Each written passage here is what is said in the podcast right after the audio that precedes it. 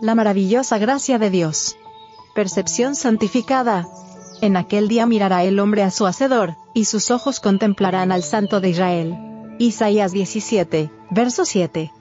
Los tesoros de la eternidad han sido confiados a la custodia de Jesucristo para darlos a quien le plazca.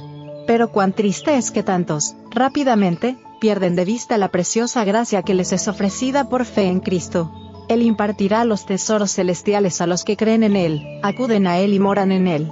Exhorta a su pueblo escogido y peculiar, que le ama y le sirve, para que vaya a Él y pida, y le dará el pan de vida, y lo dotará con el agua de la vida, que estará en su medio como un manantial que brotará para vida eterna.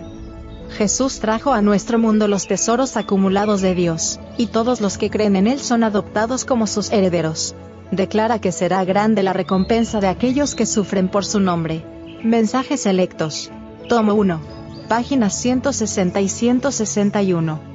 Este mundo es solo un átomo pequeño en el vasto dominio sobre el cual Dios preside, y sin embargo este pequeño mundo caído es más precioso a su vista que los 90, y 9 que no se extraviaron del redil.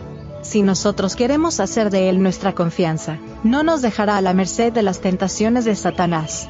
Dios quiere que toda alma por la cual Cristo murió llegue a ser una parte de la viña, relacionada con la cepa, que reciba su alimento de la misma.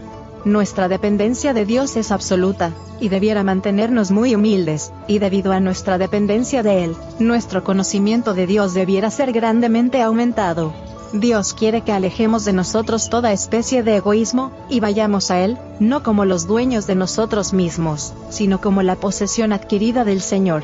Testimonios para los ministros.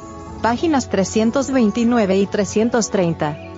Dios honrará y sostendrá a toda alma leal y ferviente que está procurando caminar ante Él en la perfección de la gracia de Cristo.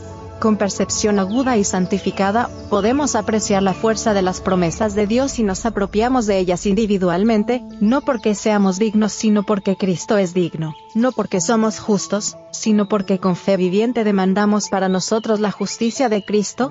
Mensajes selectos. Tomo 1. Páginas 126 y 127.